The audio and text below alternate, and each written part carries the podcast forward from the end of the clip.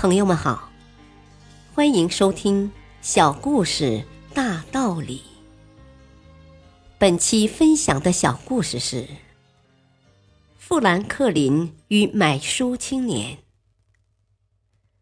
在富兰克林报社前面的书店里，一位浏览了将近一个小时的男青年，终于向店员开口问道：“这本书多少钱？”“一美元。”店员叫答。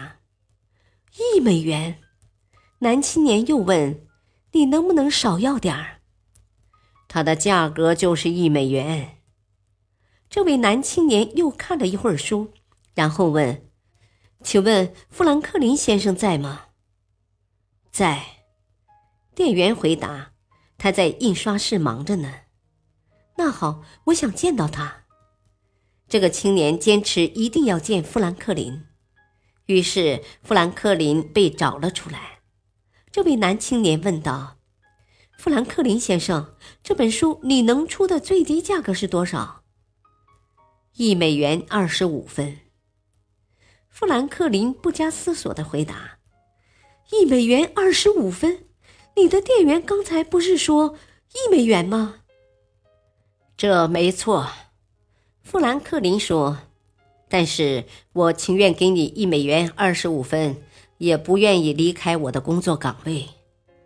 这位男青年惊呆了，心想：算了，结束这场由自己引起的争论吧。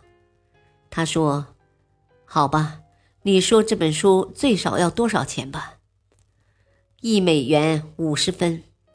怎么又变成一美元五十分了？你刚才还说一美元二十五分呢。对，富兰克林平静地说：“我现在能出的最好价钱就是一美元五十分。”这位男青年默默地把钱放在柜台上，拿起书要离开的时候，富兰克林叫住了他，说：“我可以给你写几个字吗？”男青年高兴地说：“啊，太好了！”这位美国历史上著名的科学家，在书的扉页写下了广为流传的两句名言：“时间就是生命，时间就是金钱。”然后签上了自己的名字。男青年感激地说：“谢谢，这是我终身难忘的一刻。”他明白，富兰克林并不是想多卖几十美分。而是告诉他不要在细节上耗费宝贵时间。大道理，不同的思维方式会引导人走向不同的人生。珍惜时间的人会善加利用每一分钟，促使自己不断前行；而虚度年华者多是安于现状，故多默默无闻。要习惯为自己培养好的思维方式，它将引导人走向成功。感谢收听，再会。